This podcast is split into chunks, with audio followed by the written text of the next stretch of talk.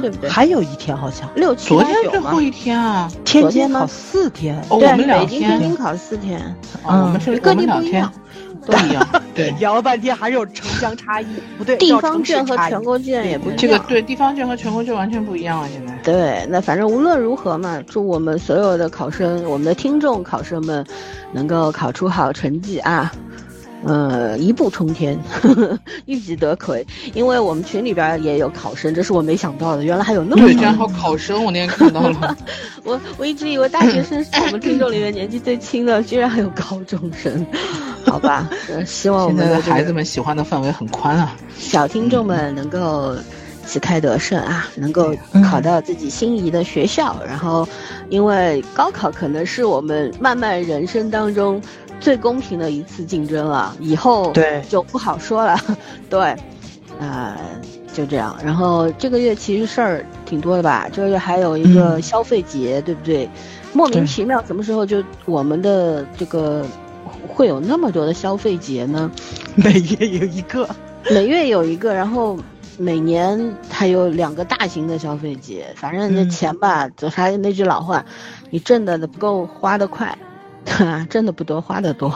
就是这样。然后我看大家今年好像在群里，我还特地问过，我说今年六幺八大家有什么想买的呀？我看大家都没有什么兴趣缺缺吧。其实大家心嗯心里都明白，啊、周空调期性空调，啊，你你这个是刚需，刚需嘛，嗯，对，就是像以前大家会热衷于买衣服呀、买化妆品啊，现在好像就是说，包括我自己，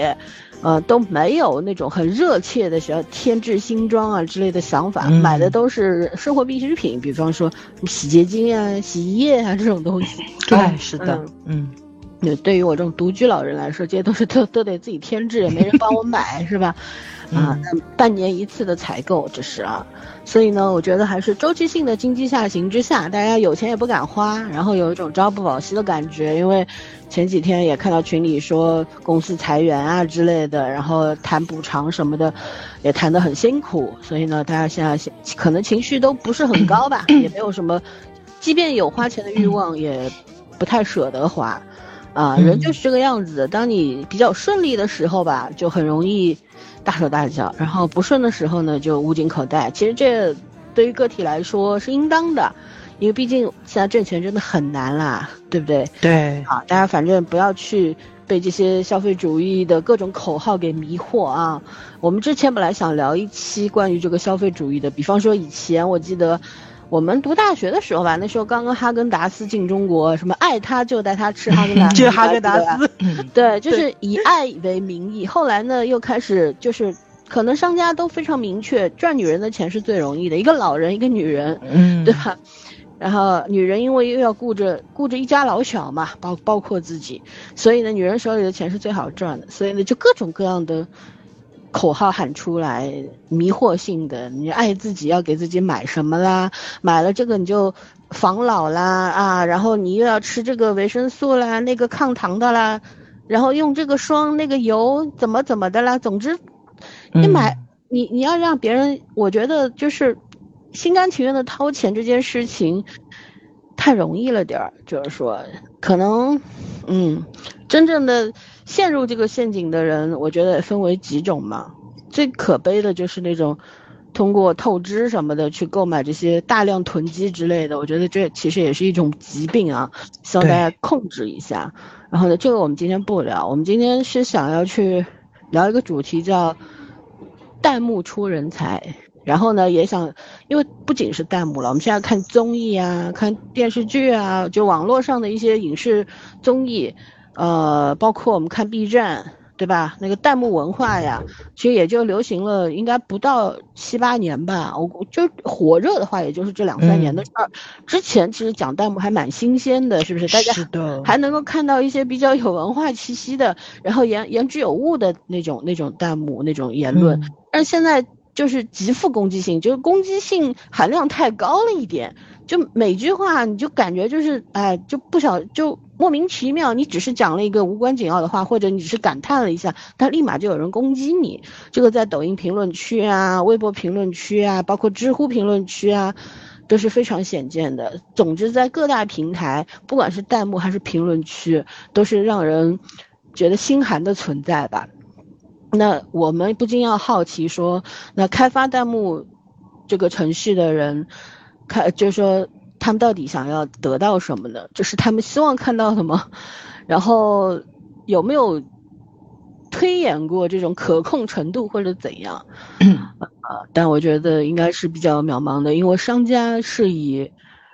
赚钱为目的的。你各大平台是纵容这种评论区互相攻击啊，甚至平台引战，呃，把一些比较有意义的话题。就是说控流很没意思，控流，然后有一些明显性别对立啊，或者是引战的话题呢，就大量的送流量，然后搞得大家吵来吵去，最大得益者是谁？平台，他们赚到了钱，然后呢，受伤的是谁？我觉得还是我们所有人吧，因为这种乌烟瘴气的情况，把我们的网络环境给搞搞坏掉了，导致于说我现在就看任何东西我是不开弹幕的，我觉得它会影响我的。观赏性就是说，有时候我情绪可能沉浸到里面去，进入到这个剧情里面去了，然后看了一眼弹幕，我就天哪，就立刻被破坏了那个心情，你知道吗？嗯，所以我就索性把弹幕什么都关掉。但是我们早儿同学，因为他经常非常生气、很愤怒的就跟我们说啊，那个什么 B 站哪个视频，这这些弹幕脑子有病是吧？怎样怎样？包括 最为著名的就是很多人非要说金庸老爷子笔下的杨过是爱过郭芙的，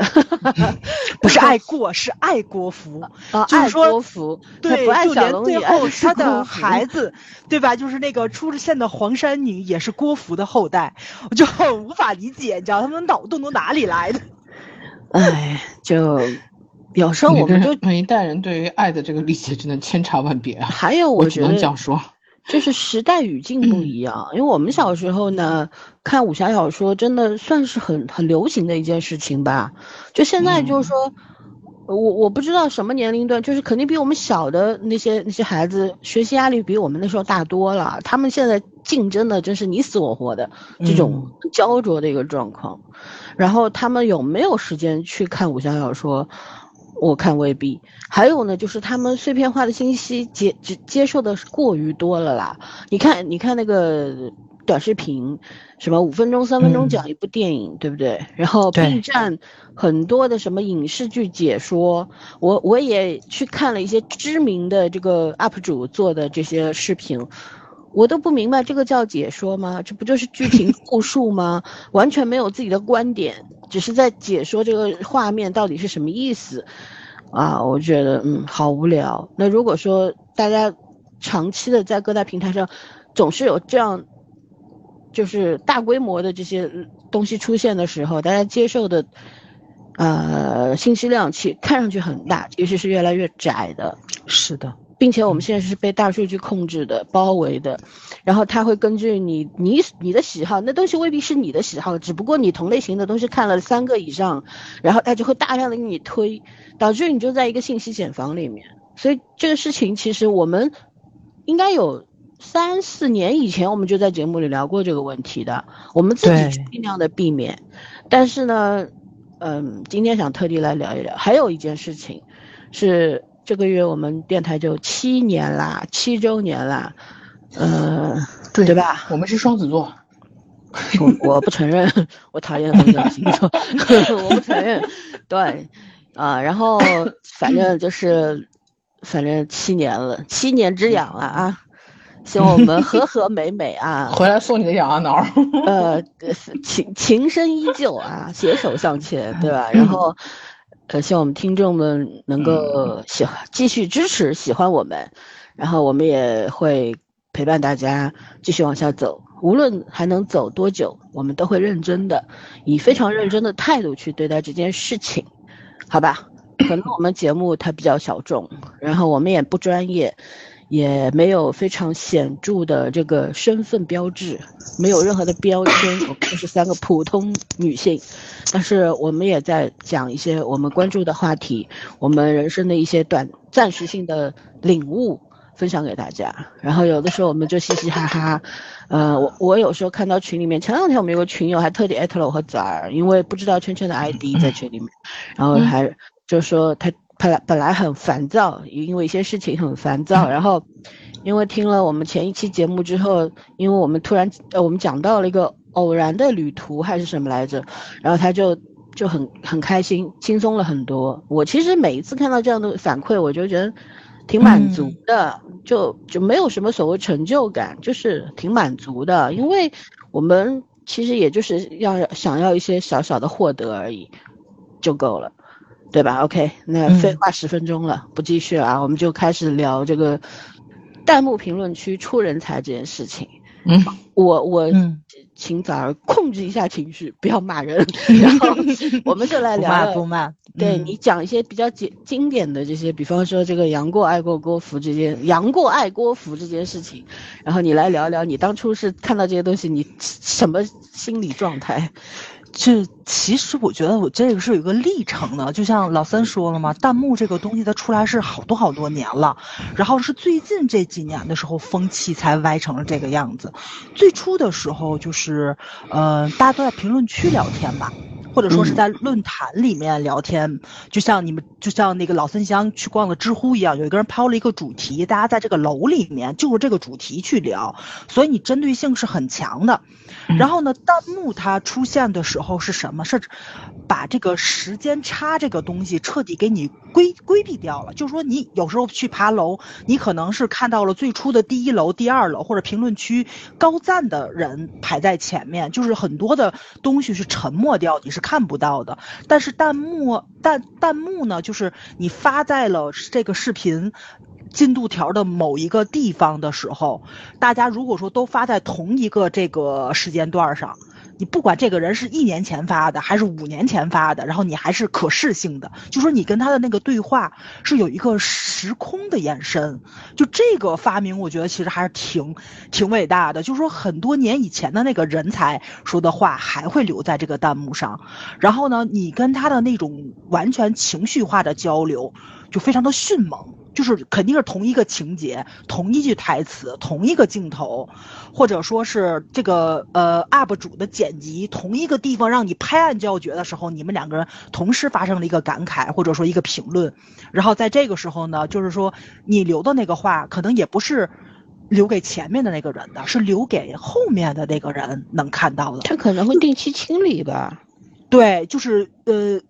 几年间的时候有有非常大的清理，就像咱们看的那个《甄嬛传》啊什么的，就是他已经清理很多波了，《西游记》啊什么的，所以就是最初的那一批人已经没有了，甚至于比如说像 B 站，他以前买了版权的电视剧，后来版权到期了，他下去了，那些弹幕也就都消失了，所以他这也有点电子坟墓的那个感觉，所以这个东西就是是让人特别就是很喜欢的一个地方。你像我喜欢逛 B 站，我弟就喜欢逛 A 站。我们两个人以前就经常交流，因为他在 A 站的时候就经常 看什么，就看那个就是那个国外的 MV 的那种非常大型的排行榜，就你就你们知道吧？因为他们都很喜欢听听音乐嘛。然后那个弹幕呢，就是他不只是发的话是很有意思了，他有时候会给那个歌曲去翻译。但是他翻译呢，就完全不是歌词的意思，他是那个音译过来，就有点韩语那感觉，你们知道吧？就他音译过来，但是他音译过来，因为咱中国文字的表达就非常的博大精深嘛，所以你翻译过来，你明明读着是他说的那个英文的音，但是他那个意思就非常的搞笑，就是那个真的是非常的人才，而且 A A 站以前的那个弹幕牛到什么地步，就是。他所有发的那些个东西，能给你变成一幅画，什么一朵玫瑰花啊，然后什么就是那个烟花呀，就，火箭呢，都是从那个时候来了，这就是咱们说的颜文字嘛。所以说这个整个的这个网络文文化，你是能够看到，就是大家的那种集体性智慧的。我就能用键盘上非常常见的括号啊、星号啊这些东西，给你表达出来我当时有多么的心花怒放，完全没有办法用文字去表达的时候，我可以用图画去表达。所以最开始的弹幕的时候是这样的一个状态，所以它现在落就落寞到这个地步，就让我非常痛心疾首，就在这儿了。就现在大家已经没有那种创造性的东西了。但是你说你完全用文字去表达你的意图吧，也不会。你说出来的在都是话，复读机，对。问题是你说出来的话还很恶毒，还很伤人，嗯三观是扭曲的。这个传播的就是一种戾气。我说那个戾气不不是那个国之重器的那种戾气啊，嗯嗯就是那个嗯不好的那种气息的东西，就你会传染的，就是坏脾气会传染嘛。就为什么说不要去跟垃圾人做朋友，不要做垃圾桶呢？就是他的负面情绪会传达给你，然后你在网上打了一段文字，然后呢，就是你说的那些个话。就会伤到后面看到的人，这个是非常让人难受的。你像我最初开弹幕去看弹幕的时候，弹幕礼仪是属于什么呢？你不要发废话，就大家有有就是有一种共识嘛。我上网不发废话，不要发哈哈哈你说的对，加一，就这种话，就是我们觉得因为你你留完字儿之后呢，你会有叠加效果嘛，就是后面人说很有意思的话就被就就被那个叫什么就掩盖淹上了。没了。嗯，对，就淹没了。所以那个时候呢，就是你一关弹幕就都看不到了。所以后来弹幕就进化了嘛，就有那种关键字的屏蔽。就说你提前设置好了，那么弹幕这种加一呀，呃，你说的对呀，这种话就不见了。但是现在的问题是，这种弹幕礼仪已经属于网上非常温和、非常中立的人去发的一些话了。大多部分人在网上发的话都是引战的，就像我说的，就是我在一个明星的视频里，比如说啊，呃，就像我经常逛我偶像的视频，非有人在网上面说。你要说你偶像长得丑、演技不好，这我觉得都正常了。攻击这个人，他非得带出来一堆的人，就就你知道吧？因为现在不有大数据吗，就他们的意图咱们都都很明白，就有大数据，就是这个人热度我也蹭一点，那个人热度我也蹭一点，那么我哥哥的数据就很好看。就是比如说，就是像这种，就像《风华绝代》，我不跟你们吐槽过吗？我以前刷《风华绝代》出来的都是梅姑，都是张国荣，我现在一出一一刷《风华绝代》出来的都是赵露思。对于我来说，心情是什么？这个词儿毁掉了。对吧？咱们去刷“教授”这个词儿，以前出来的都是什么什么国科院的，或者说是就这种大拿出来的一些个演讲，或者说是一些个他们的公开课什么。现在你说教授出来都是那种公众号都在抨击这种所谓的专家教授的这些个行为，就是你你已经没有办法通过关键字去识别到有用信息了，这个是非常可怕的一件事情，就是。这些个粉丝他们去刷这个数据的同时，是淹没掉了大家在这个浏览器里面的这种搜索功能，你被破坏掉了。游戏规则被改掉了，这是让我最难受的一个地方，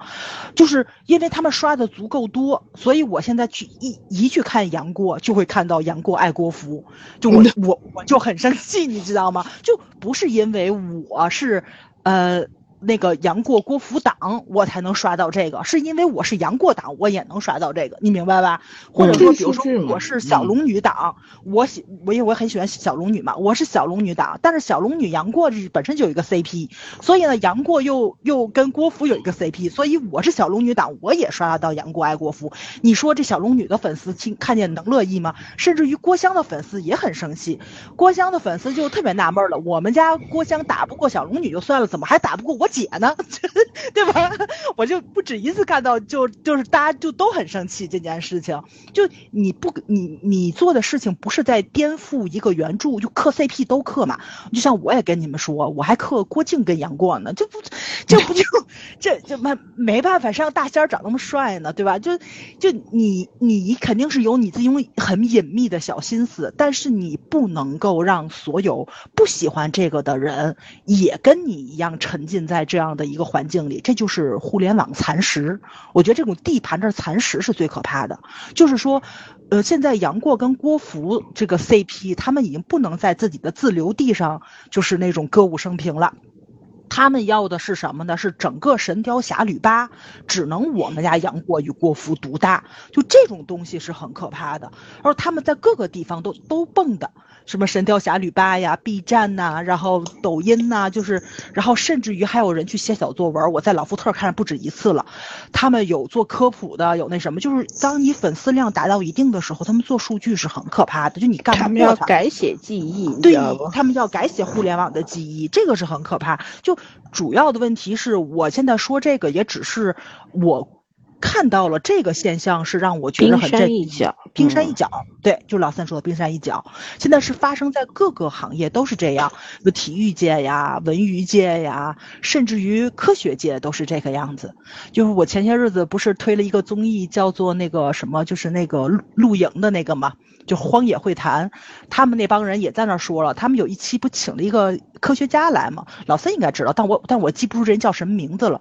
就也是在知乎上一个专门做科普的一个这个大拿，他当时呢是什么？他是先拍了国外的空间站，然后又拍了中国的空间站。他在拍国外的空间站的时候，然后都都在骂他。然后就就因为嘉宾们都很奇怪，你知道吗？说的是你说他攻击我们这种娱乐圈的人就就很正常，为什么要攻击你们这种科研圈的呢？他说，其实他们攻击的也不是专业上的知识，就像他拍了美国的空间站，就问他中国没有空间站吗？你为什么要拍你爱国吗中国的？你是对对这种这种评论区依然很多呀。对啊，然后呢，他就又去拍了中国的空间站。他拍了中国空间站之后呢，又一堆人骂他涉密吗？能放出来吗？你有什么关系啊？就就就这种，你知道吧？就然后就所有人都就就都笑的不行，你知道吧？就这种东西你就很共情，就因为就我虽然不像人家是个科学家，我也不像人家是一个非常大的一个怎么说呢，空间那种 UP 主啊，就这种知名的那种扩折号青年什么的，但是咱们也经历过吧？商女不知嗯亡国恨。对吧？给你扣帽子扣的真是一扣一个准，屎盆子，对吧？就是人家他手里端着好多个了，挨个扣。而且呢，后来这个就等于说科科研人员就很有调研精神嘛，他就去就是查这个人，后来发现他不止攻击他，他逮谁攻击谁，他就是有这么一类人，你知道吧？他就是喜欢在互联网上蹦的，然后把自己的这种戾气发泄到网上去。就是我肯定也有一个心路历程，我不想理他们，或者说是怎么样的，或者是某某一个时间的阶段性，我不想让路给这些垃圾人，我也去跟他们对喷，或者是怎么样的。就是当然也不会说脏字儿了，但是你要跟他据理据理力争嘛不。是你就后该说脏这字儿啊！你跟他理讲什么道理啊？他没有道理讲啊！然后呢，那个就是我我我也有就是很佛系的时候，就是我隔岸观火嘛，就看着这个两派打起来，我还给你们复述过吧，就是那个郭富党跟小龙女党、两方打起来的时候，我还在边上看热闹呢。但是看着看着，你又很意兴阑珊，就觉得很无聊。就我大好的时间为什么要浪费在这种事情上呢？可是问题就是我的互联网已经被侵袭掉了，这是让我最难受的一个地方。我躲到任何地方去都能看到他们，豆瓣儿看得到，然后那个就是 B 站看得到，老福特看得到，然后你就反正就躲不开他们，就这是一种蚕食性。它已经完全没有说那种孤岛效应了，岛和岛之间有桥梁相连，只要你愿意，你就可以过这个桥。现在的问题是岛跟岛已经连在了一起，就是那个水已经退下去了，你会发现所有的岛都是连在一起的，所有的合并，对对对对，嗯没错，大家非常容易，没有任何危险性的，就可以从这个裸露的沙滩上侵入到另外一方的安全那个范围里面去自己进行攻击打击，然后你会觉得四面都是敌人。然后有的时候会误伤友军，还你知道吧？就大因为大家发的都是语言嘛，就是有的时候语言你会揣测他的那个语气，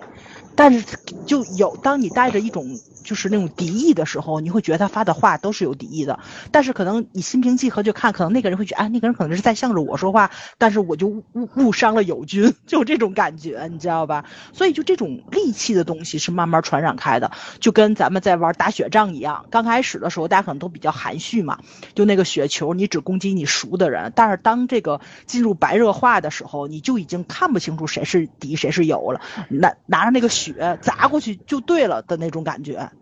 嗯，对吧？就是你觉着刚开始看是很开心的，但是但是我我估计你们南方人可能没有，就是只能在那个视频上看过，就真的北方有时候那雪特别大的时候，就你玩嗨了那一整盆的雪扣到你的身上或者扣到你的脖领里面是非常难受的。你打着打着那个雪仗本来是开心的，就会变得火非常的大，就是反正我觉得现在在网上交流就给我一种打雪仗的感觉，就失控的状态，明明是高兴的，突然的变得暴力了，嗯，所以就很不开心。就就是处处埋着雷。你本来是以一种比较平和的心态、愉悦的心态进入的，然后呢，呃不小心就你你，而且有意识的想要避开雷，但是你就是不小心就踩到一个，很小心你还踩到一个，就这种非常糟糕的心情。我也举个例子，我我那时候。特别喜欢黄景瑜的时候，我也去 B 站搜他的视频嘛，对吧？嗯。然后他就会给我使劲儿的推他和许魏洲的那个 CP 的那哦，个很恶心。对，问题是我没有，我我就点了不感兴趣，就是这嗯。种我就不要看，我就刷，但是他就不停的给你推，就是你嗯。你点不感兴趣都不管用，对，拦不不管用住的。对，数据很大。对，哎，就真的是有有一种被王一博就被经常会强被推，迫的那种感觉，你知道吗？是的，对，就很经常会被恶心这种推那感觉个很久以前的 CP 还在推，你硬点他硬给你推。对，而且像这这类视频，它那个弹幕啊，你说你去看 B 站了，你你你总要开个弹幕吧？你就看个短视频，嗯你还关弹幕，看个什么劲儿？哎呀，就是在一个单人的视频里边，那种 CP 党也会出没。当然，我没有 diss CP 党的意思啊，我觉得你你粉 CP 也好，你就是伪粉也好，你你像我这种。就是那种肉体粉，是喜欢颜值高粉，颜值粉，高大嗯英俊的这个外表啊，对其他不感兴趣的人，但就是各粉各的没有问题，没有关系，互不干扰就可以了，圈地自萌，对不对？那嗯现在最可怕的就是没有圈地自萌这件事情了，他不仅不圈地，他还要占领你的地儿，就这种感觉啊，就让人非常恼火嘛。然后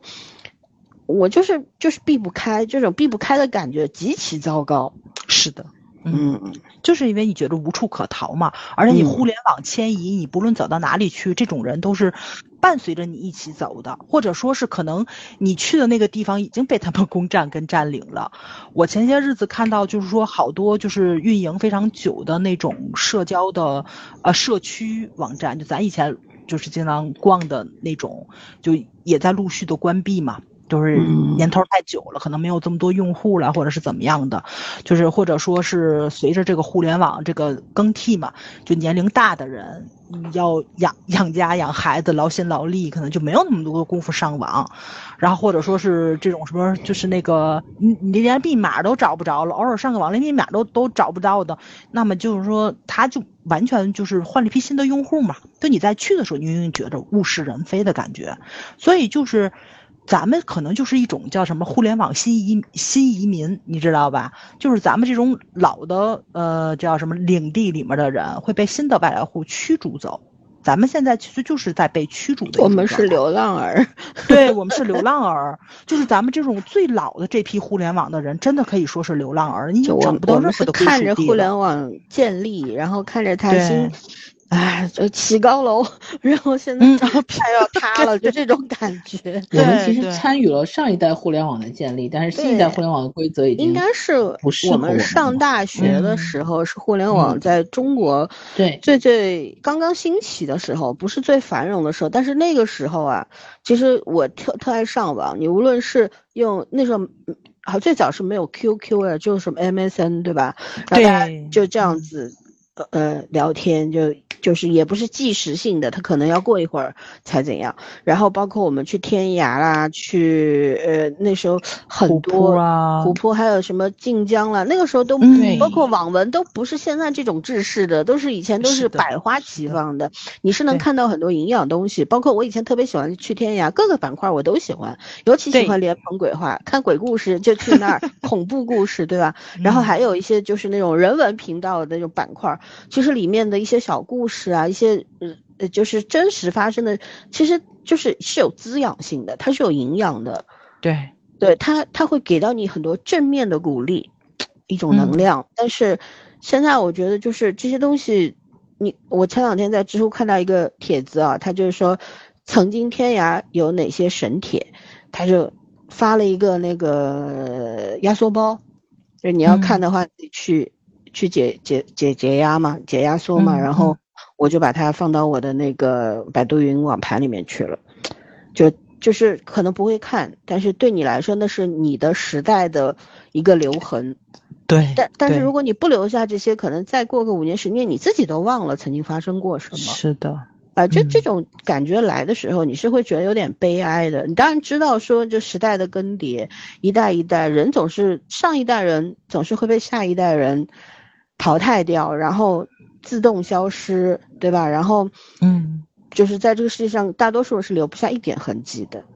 但但你都知道这种道理，但是作为一个人来讲，你总是希望说你经历的所有的事情，至少在你的心里边儿是会留下一点点的记忆的，在你的记忆库里面，它是有一个身影的，啊、就是这这样子，所以有的时候会有点哀伤，你知道吗？嗯，尤其就的是，如果说你从来没有见过那个时代，你也不会有我们的这种感受。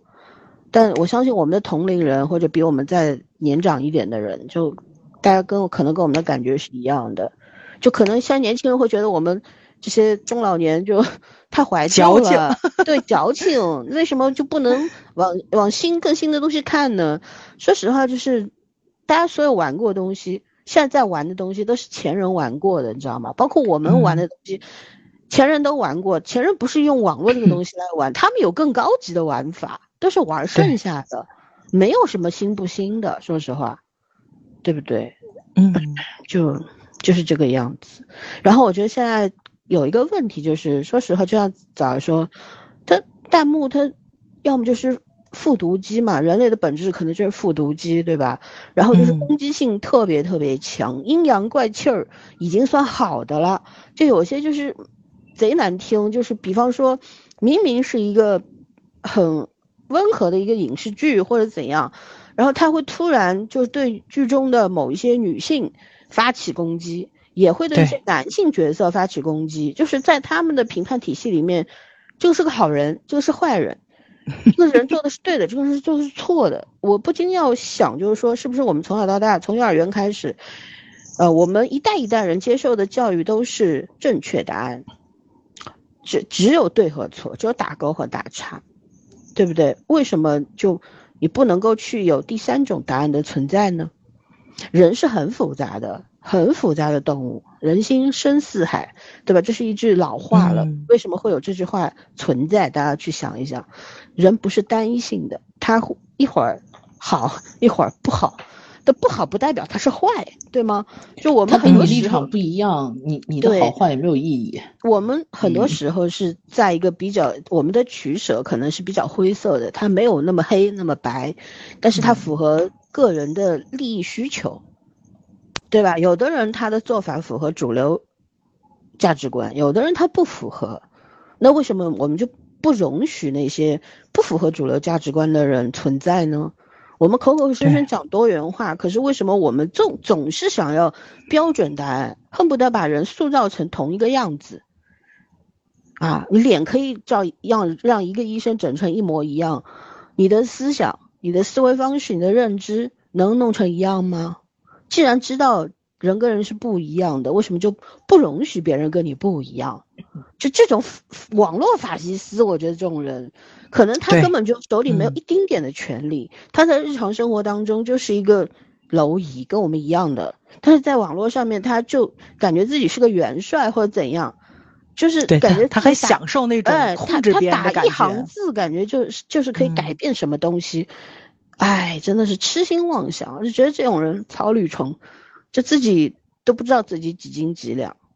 就我这话都不难听啊，更难听的话我没有讲，嗯，就是就是真嗯的觉得就是说，像我们的，我觉得我大多数时间我在网络上我是从来没有发过弹幕，我有时候会去炸弹幕，就是看个剧，嗯有时候看个综艺，看得开开心心的。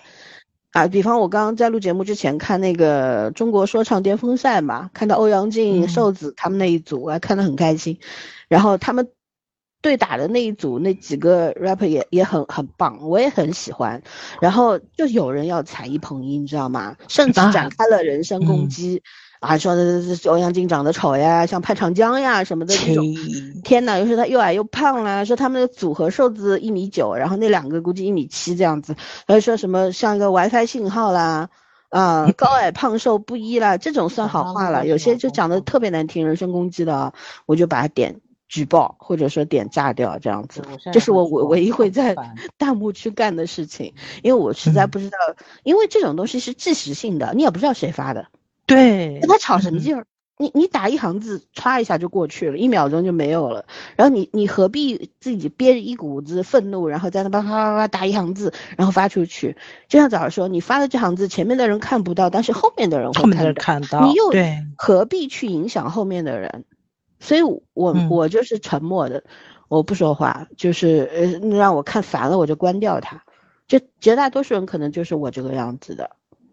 我我有时候看到这种，我也不会去。很生气的，像早上会，他性情中人，他巴拉巴拉讲，哎，我看到一个什么什么什么，很生气，我是不会生气，我不会生气，但我也会有情绪波动，我觉得什么傻逼这么多，但是早上有时候愤怒的时候，我就会劝他说，他们要感谢互联网，因为没有这个互联网，他们这辈子都不会与你相遇了，在这个现实生活当中，因为不在一个维度，跟没有办法相遇的人。大家各自安好就可以了，不要生气了，就这样子。我借着我我为什么今天说，嗯，让我先说几句，然后圈圈讲啊。嗯，我为什么要说这个杨过爱郭芙这件事情？我觉得特别不可理喻。就是我我想说说，就是大家有现在有些发弹幕的人，可能他不了解金庸老爷子。就金庸老爷子是一个，就是本身他是一个什么样的人呢？他是对自己的话语权。是有极大追求的，就是说，你比方说，举个例子啊，以前大家呃，不知道年轻人们听不听评书？就以前那田连元先生买他的版权讲评书嘛，然后金庸先生对他的要求是，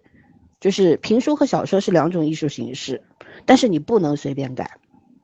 你得你的表现手法虽然是不一样的，但是你必须要尊重我的原著，啊，硬是把这种。夹叙夹议的评书给框成了一个有声读物，就变成现在有声小说，你知道吗？就 就是是他是这样一个人，然后徐克不也是嘛？版权不卖他啊嗯，就是就是大家可能会说啊，金庸他后来他延伸把自己的作品也是一改再改，呃有有些改了结局啊，有些怎样啊，他可能也有一些迎合市新市场的那种动作出来啊，可是。我们就讲，那不是他自己改的吗？对，嗯，对，但是他无论是在嗯这个《神雕侠侣》，还是后来在那个写《倚天屠龙记后记》的时候，他都还在那个 C C T C C T V 就中央台的那个专访里面讲过，特地强调过，杨过对小龙女的痴情是唯一的，是难能可贵的，这是他自己作者本身强调过的东西，对吧？为什么你们非要去？冤枉金庸先生，说是他认为他写的郭芙是呃杨过是爱郭芙呢，他没有讲过，你为什么非要摁在他头上？包括现在很多人喜欢造名人名言嘛，说这是鲁迅先生讲的啊，对蒋先生讲的，哎呀，他们棺材板都啊压不住了，就是没讲过，你欺负人家人不在了，是不是就可以胡说八道在那边？就是我们有的时候是不排除说金庸先生。后来年纪大了嘛，毕竟他后来到老年之后，他可能也不想和读者唱反调，因为每一波每一个时代的读者是不一样的，对吧？但是然而就是从金庸新的修改的改编版本里面，我们来看，金庸是丝毫不吝啬于行使自己作为故事角色父亲这样一个权利的，否则就是《天龙八部》结局也不会改成王语嫣离开段誉。回到发疯的这个慕容复身边，对吧？就是明显就是跟读者的感情寄托对着干。哎，你读者想要干嘛，我就不。他是一个很倔的老人，你知道吗？但是我觉得他那个结局改的很好，就很符合整个《天龙八部》的基调，而且符合王语嫣的性格，也符合他们那条呃感情线，是是很那个很正确的。对对，因为说正确吧，就比较符合我的口味。嗯，就是段誉啊，可能大家都更喜欢这种。白白嫩嫩的小伙子，又帅又有钱，地位又高啊。毕竟慕容复他是一个什么样的人？他是个潦倒的，这个已经《天龙八部》是慕容复啊，是真的，就是段段誉见了他自惭形秽。对 我不是说慕容复他是，我是说身份地位，我是要讲啊对，现在观众对对不是观众，就是大家群呃嗯大家啊，人类们，中国人们，人们 很多的中国人，他对这个身份地位的崇拜感非常的恐怖。就是说，为什么他们会嗯更喜欢段誉而不喜欢慕容复？因为慕容复他的王朝已经不存在了，他野心勃勃，但是他人菜瘾大，对不对？段誉也没什么本事。啊，凌波微步也好啊，六脉神剑也好，时有时无，对吧？也不是一个多么牛逼的人，但是他人家爹牛逼，哎，人家就是身份地位很崇高，然后他就是王子的身份。那相比之下，大家肯定会觉得，哦，这样一个白白净净的帅小伙，身份地位又很高，你一个这个人菜瘾大，野心又很大，可是又没有什么本事，也没有什么依靠的慕容复，凭什么跟他斗？凭什么跟他抢女人？这个才是很多人不能够接受金庸后来改这个结局的原因。我说的对吧？是的，然后嗯是的，老三说的这个是真有，大家可以上网查。嗯，嗯，真有人。是的，就是大多数读者他是就是偏向于段誉的。我其实最早看的就是王语嫣和段誉在一起啦，就在那个那在那嗯个井里面，王语嫣突然意识到了，就这个真爱在身边，对吧？后来就和和美美的幸福的生活在一起，王子和公主，对吧？但后来是改掉的。然后就是，可是金庸当年改了这个设定之后呢，其实也没有他没有怕，没再怕的，你知道吧？不怕被骂。为什么呢？他觉得我是这个这些人物、这些角色都是我创造的，我的权利是最大的，我有这个行使权、掌控权。你们再反对有什么用呢？你们手里又没有笔，你们又没有我的版权，你说了不算呢。所以他是这样的一个人，知道吗？啊，然后就是他其实为什么要这样做？我觉得就是他内心很桀骜的。他对这种大众的这种口味有一种反讽的那种味道出来了，就是了跳出了成人童话这个武侠潜规则，嗯，就是不让你们读者随意代入，就是这样的一个老头子，你们凭什么要讲他认为他写出来的杨过爱国服？我觉得但凡你读过几 读过金庸的这些小说，你不用全读，你就是去精读过几本。我虽然对武侠小说呢，那是我未成年之前读的作品啊，那些那些 这个读枕边读物应该说，或者说课堂上政治课啊什么不想上的课，我偷偷看小说是这样的。就在我成年之后，我不看这些东西了。对我来说，就是它是我未成年的读物，嗯，是的，都读过。叫什么来着？就是，呃，青春期的童话嘛。嗯，是那时候嗯是人人都有个武侠梦嘛，我们那那个年代的人啊，我们也不嗯老，但是确实就是我们都有武侠梦，心里都有一个武侠世界，对吧？都想策马扬鞭，对吧？行侠仗义，都有这种梦想，跟现在小孩子想升官发财都有这种想法，但是我们没有那么的在意，我们可能更想做侠客。我们那时候好像很少有的，仗人想当，剑江湖。就是很少对人想当歌星嘛，这种。这个就是一种影响，环境影响啦，就是跟你所看的影视剧、看的文学作品是有直接关联的。你为什么现在很多人喜欢霸总？我们那时候什么霸不霸总的，对吧？说那个我我们连沈浪都骂，连陈无忌都骂，好吗？对啊，就我们我们那个年代，就是富二代都是男二号，就是就是对那个。富二代是别人，是上全世界人民的人人的。对呀、上次我跟 Twins 不在那聊吗？就是 Twins 特别喜欢古天乐白的时候，他就特别不明白，就叶成康这么有钱、这么帅、这么爱蓉蓉，为什么蓉蓉就不喜欢他呢？因为他是男二号，就是以前的富二代就是要爱而不得的。嗯，就当时咱们在看那《泰坦尼克号》的时候，你们有没有印象？重映版上的时候，大家突然之间发现女主角的未婚夫很帅，对然后很好，很爱他，而且呢，就是那个浪来了要带他一起一起上船，女主跑了去找男主，他们都无法理解。然后那个时候咱不也很震惊吗？就是咱因为咱那个年代就觉着追求爱情是很正常的一件事情，你对我再好，我不爱你又有什么用啊？就我想跟我爱的人死在船上，我也不乐意跟你逃生，就这种感觉，就是大家的价值观是产生了一个非常强大的碰撞。等他重映的时候，嗯，就是大家已经不同了嘛。那个时候咱不就感慨过一次吗？嗯，是，就是我想，就在我说的这个关于金庸老先生这个事情，我就读一个读一段话吧，就是金庸在《天龙八部》新修版后记里面加了一段话啊，我觉得真的，因为这段话，我重新喜欢了这个老爷子。他这样写的：中国读者们读小说的习惯，不喜欢自己凭空虚想，定要作者写的确确实实。于是放心了，原来如此，这才是了。尤其许多年轻读者们很坚持这样的确定，这或许是我们中国人性格中的优点，注重实在的理性，对于没有根据的浪漫主义的空灵虚构感到不放心。因此，我把原来留下的空白尽可能的也填得清清楚楚。或许爱好空灵的人觉得这样写相当笨拙，那只好请求你们的原谅了，因为我的性格之中也是。笨拙与稳实的成分多于聪明与空灵，你觉得他说的是真话吗？最后这一句不是讽刺，对，他是讽刺，对啊，看上去是迎合了新的读者、年轻的读者，实际上就是一种讽刺。对，OK，那来，圈圈同学，圈圈，嗯，能听到吗？嗯，能。我先讲一个，就是我最近在抖音上看到的一个热议的话题，嗯，小美人鱼就是新拍的。圈圈有点小声音，声音小吗？嗯，这样呢？好了吗？还是有点，还是有点小，离得有点远的感觉。可是没有很远啊。就这样 OK 吗？好一点了。嗯，好，结果，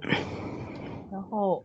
我最近在看那个，不是我看，其实是我早上在听抖音，就是小美人鱼不是美国最新的那迪士尼版嘛，嗯，然后嗯，就可能因为选了一个黑人做女主，关键问题是他选了黑人做女主这件事情，在好莱在在迪士尼也不奇怪嘛，他们一向喜欢呃有走一些政治主题，但是选这个黑人的这个这个长相引起了很大的争议。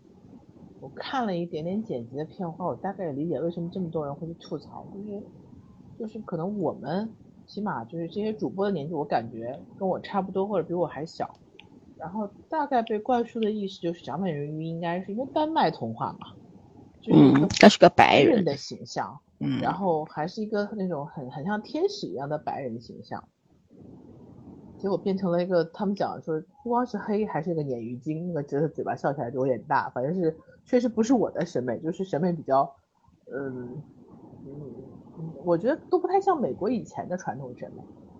嗯。据说这个票房呢，就是在美国是还是拿到压倒性的这个很不错的业绩，可是在全球其他任何的一个地方，包括中国，包括欧洲，全部滑铁卢了。然后其实很多人是在讲政治正确。讲美工这个事情，再次就是洗刷这个这个宣传美国的美好的价值观嘛，说这一次证明他失败了，就是都往政治素材而已。但是有一个嗯博主我很喜欢，我大概记得他讲，他说其实童话故事的表达和内容是会随着年代的不一样而变化的。就说当然原著可能是一个样子，可是过一些年就会。呃，变成影视化或者变成什么，就会宣传成另外一种样子，是结合当年的，就是这个当时人们的这个这个追求和需要的。嗯，我记得很清楚，说第一一开始就是小红帽，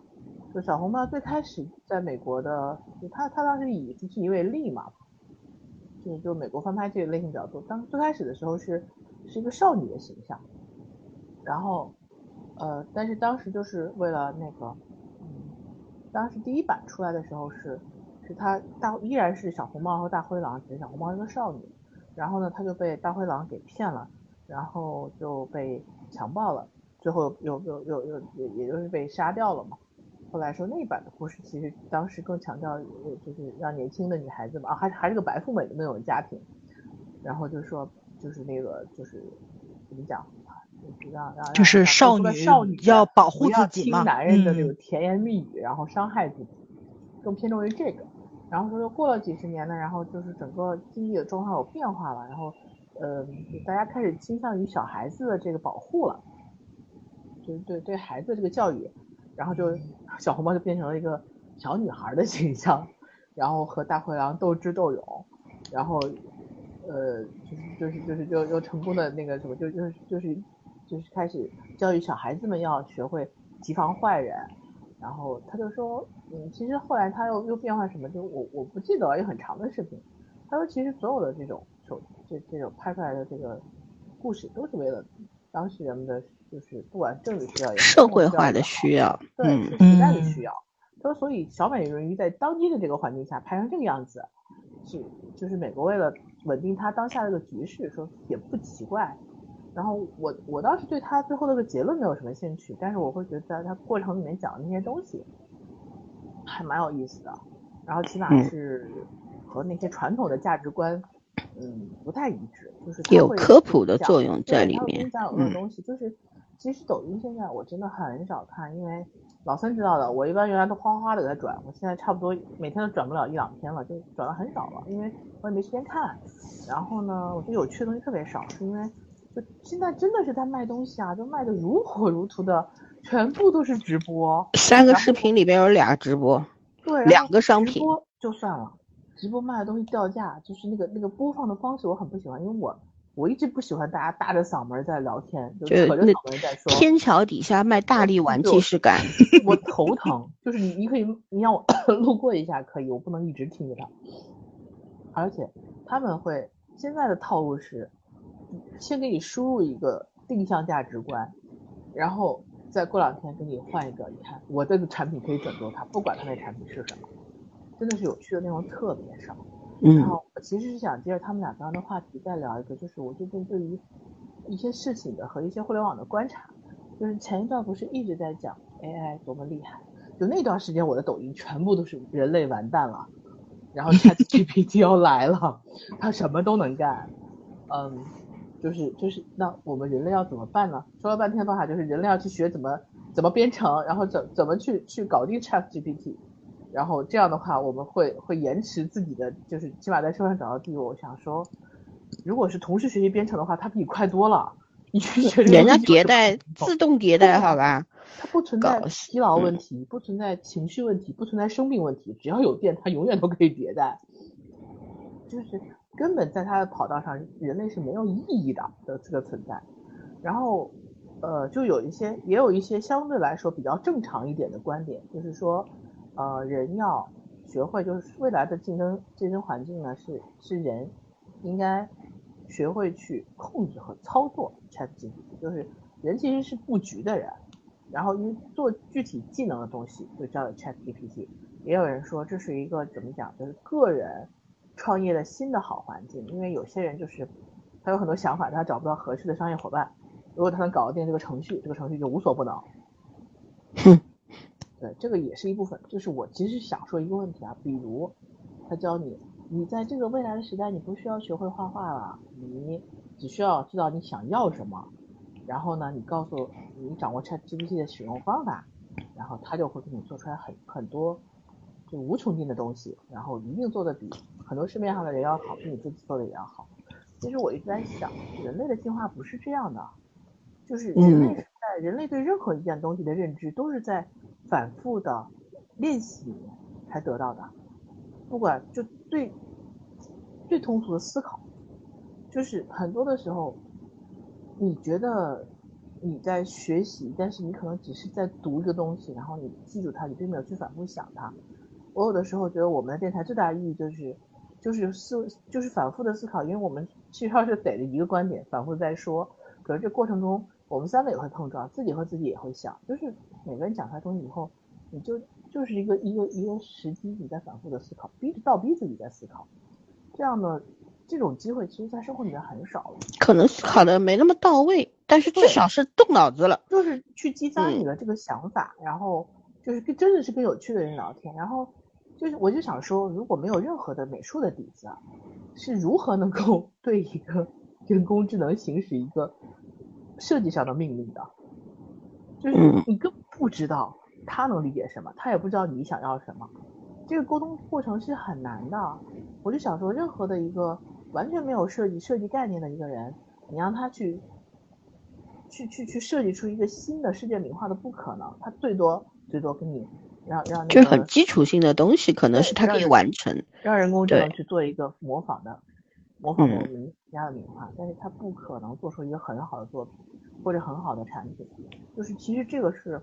我觉得人之所以现在还能存在，最大意义就是我们自己的创造性思维其实是在这个做某件事情或者学某件事情的过程中产生的。这个过程是一定不能丢的，不能因为别的那个就是技术性的东西它爆发了，或者它它存它产生了，它比你快，然后你就丧失了你自己人最基本的能力。我现在有的时候看着互联网上，就是不管弹幕也好，不管是评论区也好，嗯，就会有很多东西让让你觉得很悲哀，是因为这波互联网真的是被大数据化了，而这波大数据呢，又是被上一波人 想象出来的，就是到他们出现之前，就是互联互联网的缔造者们还是有创造，还是有很大创造力的，就他们是基于一个模型，就是基于一个现状做出的模型，可是现在到目前这个阶段，就是大部分人是遵从了这个模型，连人都遵从了这个模型，甚至说人是被这个互联网教育出来的，他只能遵从这个模型，而他就是这一代的人怎么跳出这个模型，对他们来说是个很重要的事情，就是他不亲自去经历，不亲自去接触，然后只是在互联网的洗礼下，他可能会有呃很多的信息量，但是他如何去从信息量里选出他到底对自己有用的东西，或者是做到去整合，其实对现在的这个这这个时代的人真的不太友好。为什么？就是信息有两个极极端性的问题，就是第一，永远不对称；第二，信息的筛选的这个这个能力，每个人绝不一样。这个对呀对，所以这件事情其实其实才是我觉得真正的，就是如果将来要依靠互联网生存，不是将来是必然会依靠互联网生存。这一代人，我其实觉得要想的是关注的是这个问题，而远远不是在在互联网上发无聊的弹幕和吵架。好无趣啊！我现在不喜欢看，不喜欢看很多东西，就是因为我觉得有趣的点太少了，无趣的东西太多了。然后另是的外另外一个讨论，我觉得就是个容错率的问题。我最近发现一个很神奇的东西哈，就是呃现在的这个这个互联网上主流的这些人，就不管他是真的年轻人还是还是被设计出的年轻人，他们的观点就很奇怪，一边一边对于各种就是传统的东西，观念也好，然后就是什么也好，就是但凡你表现出一点点传统价值观的东西，他就一定要去击碎你，就一定要让你要否认这个东西不太好，就是很过度。但是呢，包括这种绝对的价值观啊，就是有的东西可能人家确实更先进，不承认，坚决拒绝，上来就要打击你，打打破你。对规则，对这个最基本的规则没有任何尊重，就他们觉得有规则就是落伍的，这个很奇怪，这个观念观念。既跳不出规则，又要反对规则既没有能力反对规则，又想创造规则，就非常的扭曲和精分。背着背着标签儿，然后再打破规则的概念，就特别。是，你看现在聊天都是啊，我是什么类型，你是什么类型，然后隔三个隔隔三个新闻就会出现一个算命的，就是以以前以前就是专门讲星座啦、血缘啦，现在就讲人格，啊人格多少个型人格，什么我是什么什么，你是什么什么啊？我们 I I 型人是怎样，你们 E 型人是怎样，然后还要分个高低，INFG 什么的，哎头疼。可是最有意思的是，其实哦，没有规则的人特别可怕，没有规则的人容错度非常低，就是你看他很随和，那是因为他心里没数。我现在突然发现了，不管是现实里面还是互联网上，但凡一个人跟他你他你发现他很随和，你和他相处的时候会发现一个问题，要不就是他容错度非常高，他就是你不在他的范围里面，他在向下兼容这类人是，还有一个，大部分人是容错度非常低，是因为他心里根本没数。对就是就是那种看上去没有规则的，突然间他会卡住你一个规则，然后你一旦犯碰到他的这个边线之后，他就会立刻认为你这个人是好的或者坏的，出现两极化，是因为他没有给你设定界限，他不知道你的界限在哪。很多人，但是很多的人现在呈现出这个状态。我在身边见到真实的人是这个状态，就很可怕。就是，尤其是他在跟你产生某些利益连接的时候，你就会这样，这样的人其实是很可怕的。反而是有规则的人一点都不可怕，就他他给你留出了一个正正确的他知道度度在哪里。是的，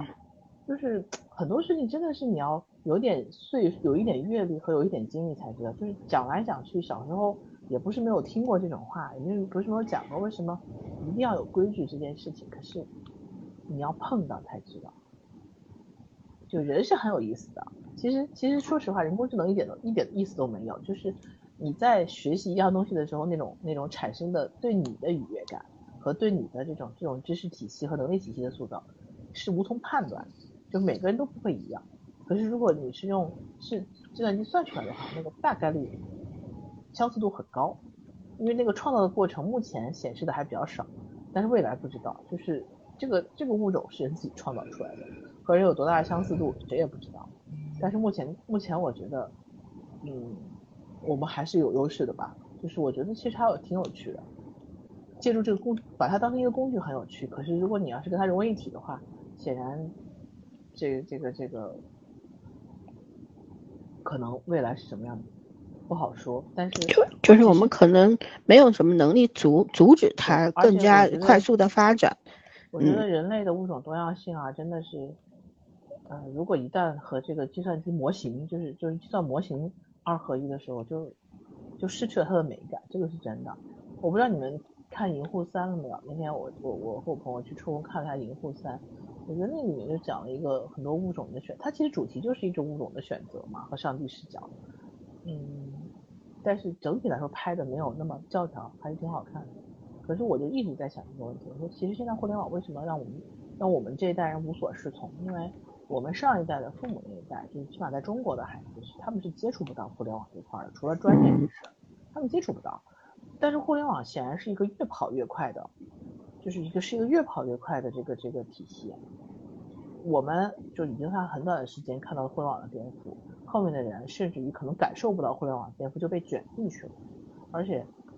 你在这个体系里面待久了，你就会产生一个典典型的互联网思维，就像早说的，特别喜欢引战，特别喜欢对立化。其实互联网本身就是大于吃小鱼快吃慢的一个过程，它自己的生存法则就是这样的，所以它就是喜欢二元性的东西。但是我觉得我们的世界这么这么多彩，其实真的不应该只活在代码里面，就失去了很多快乐。我现在觉得觉得看网络已经不能让我快乐了，是因为你真的认真的去看你会，发现可以让你找到快乐的感觉越来越少，这就是。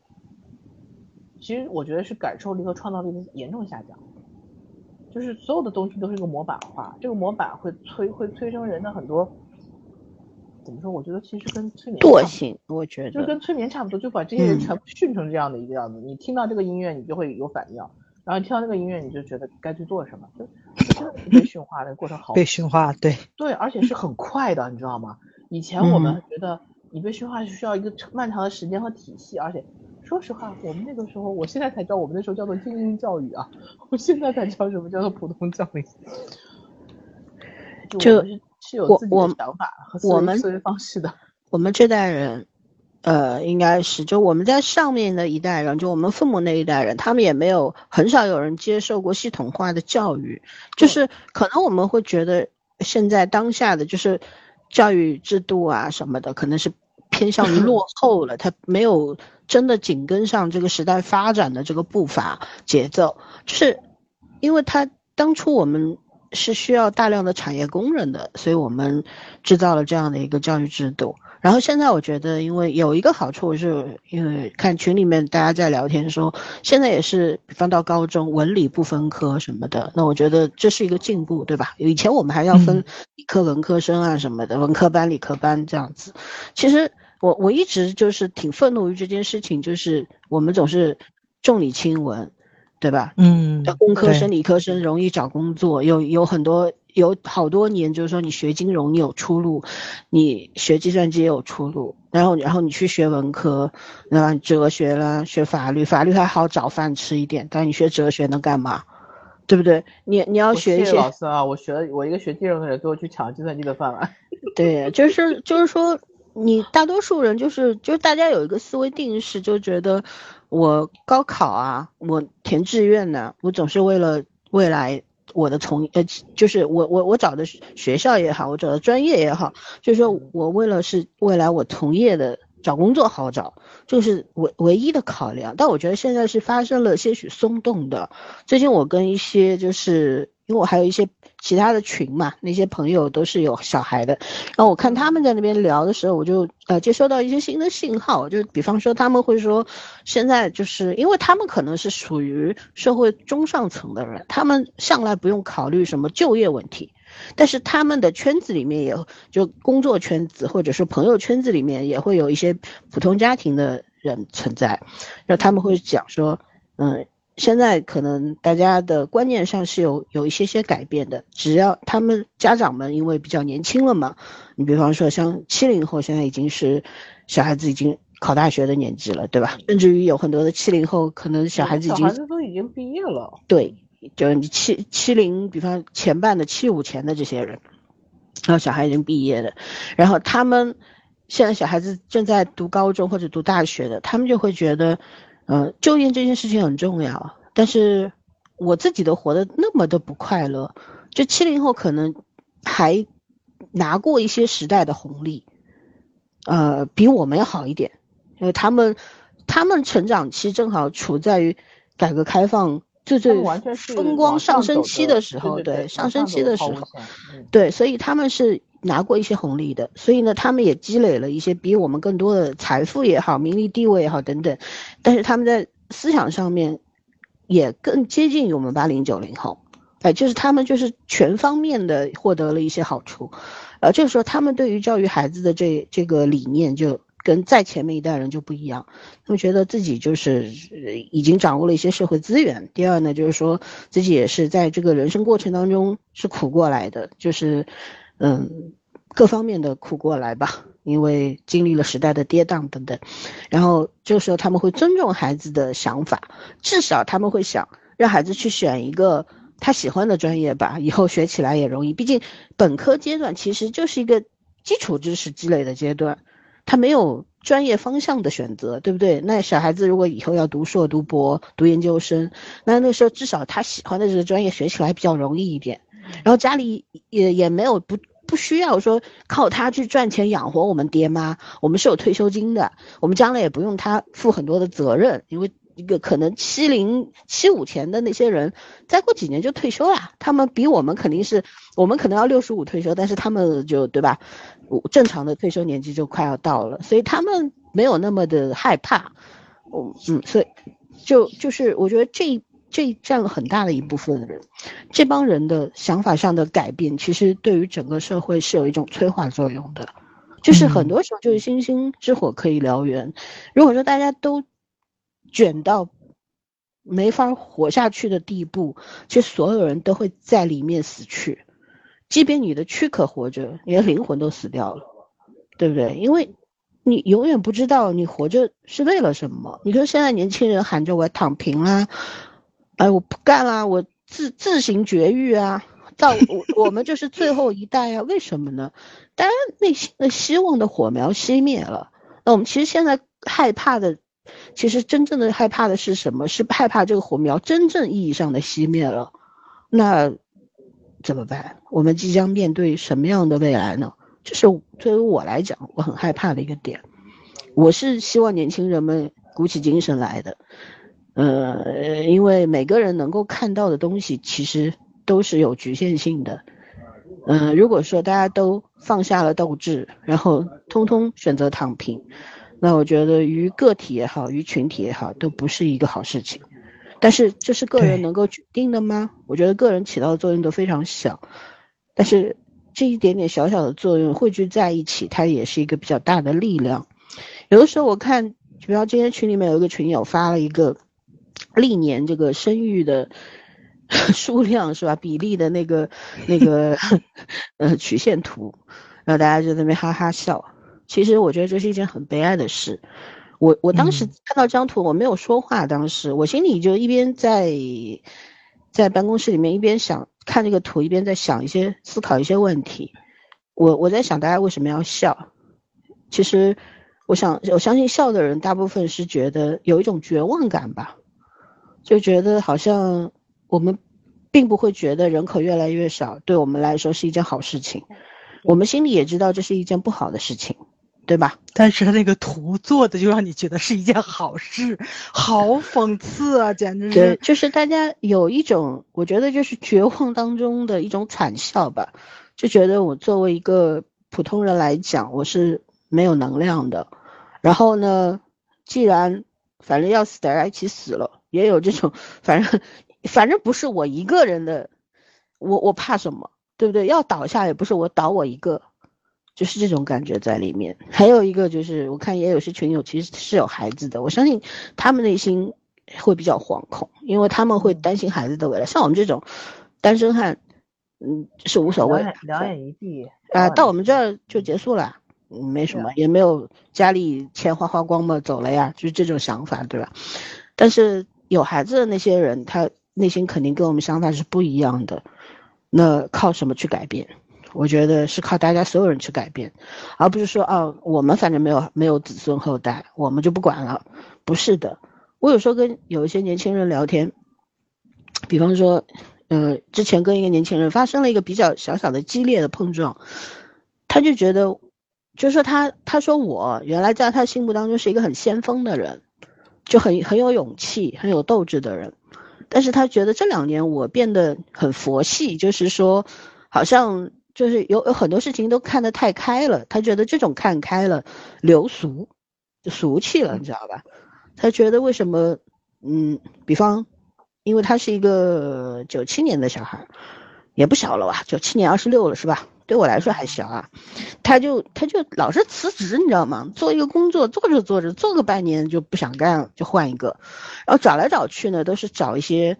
同类型的工作，甚至于现在因为形势不好嘛，所以原来可能从一个大型的企业里面，啪一个大品牌跳到了一个很小很小的公司里面，然后薪水跟原来差不多，但是你的通通道其实是越来越窄的。然后他跟所有的上司也好、同事也好，关系都搞不好，然后一直找我吐槽这件事情，让我不太开心，因为我不喜欢做垃圾桶。但是我这个人呢，有基本的礼貌，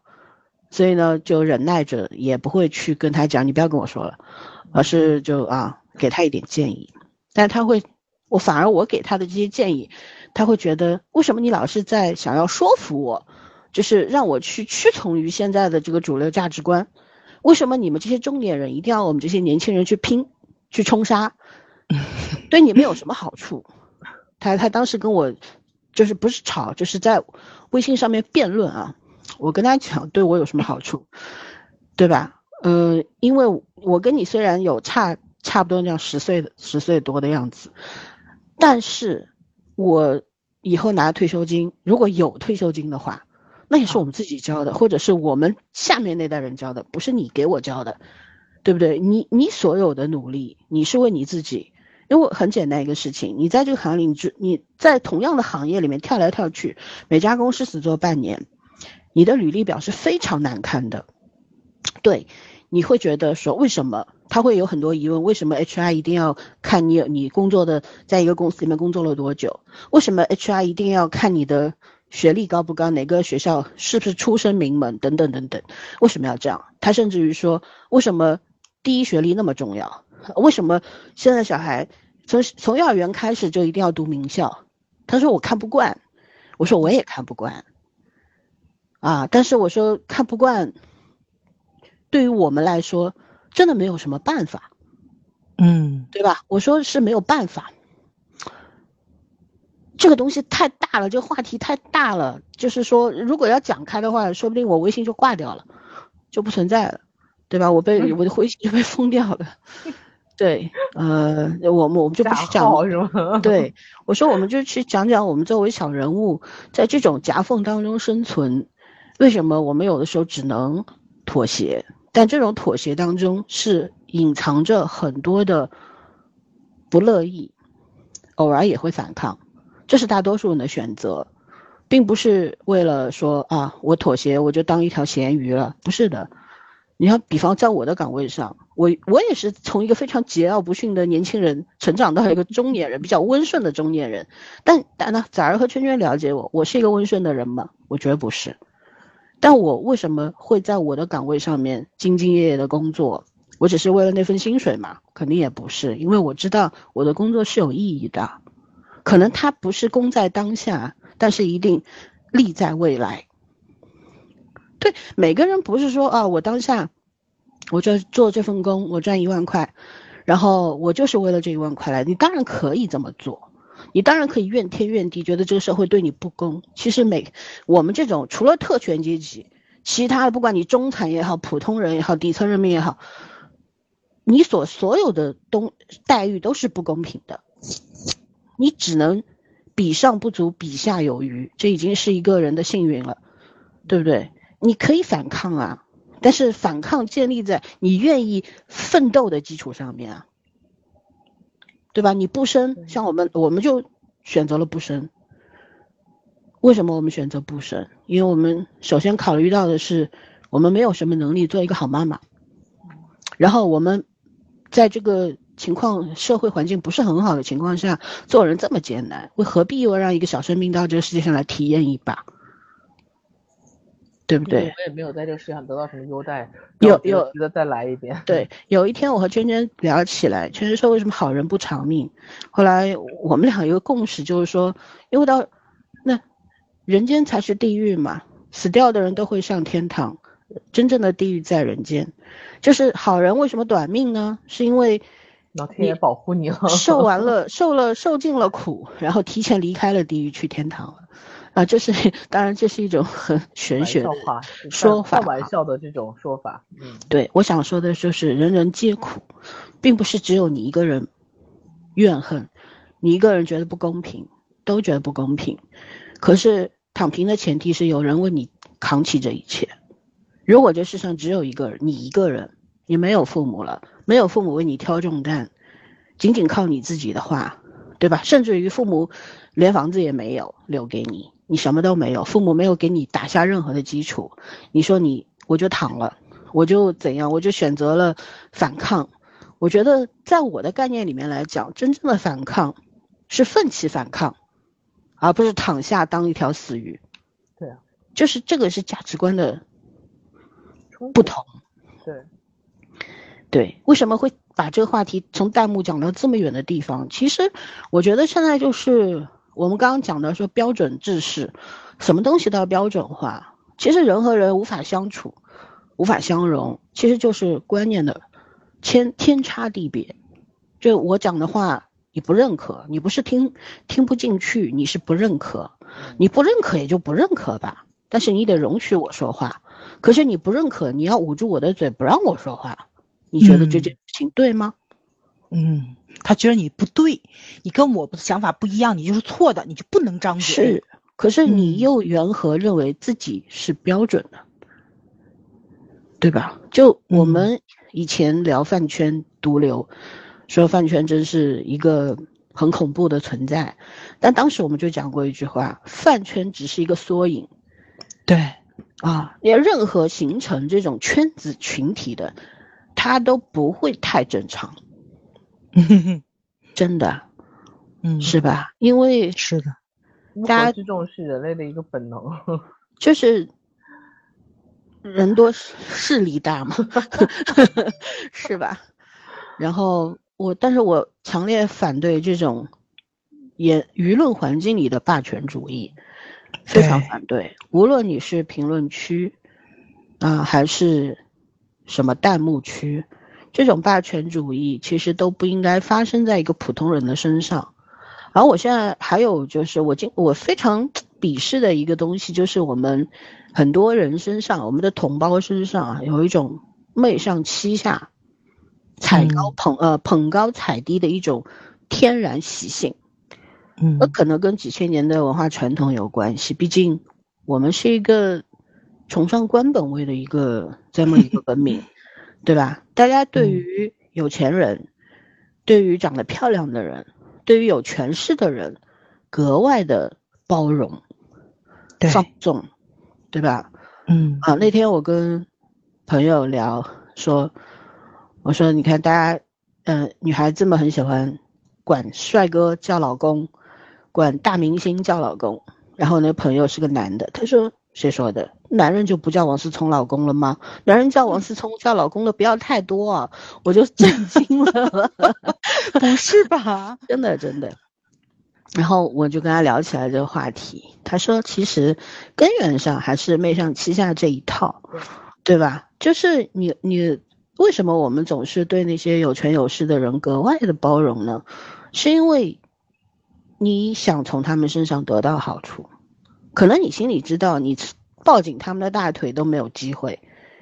人家根本就不会鸟你，可是你就觉得言语上面奉承他一点，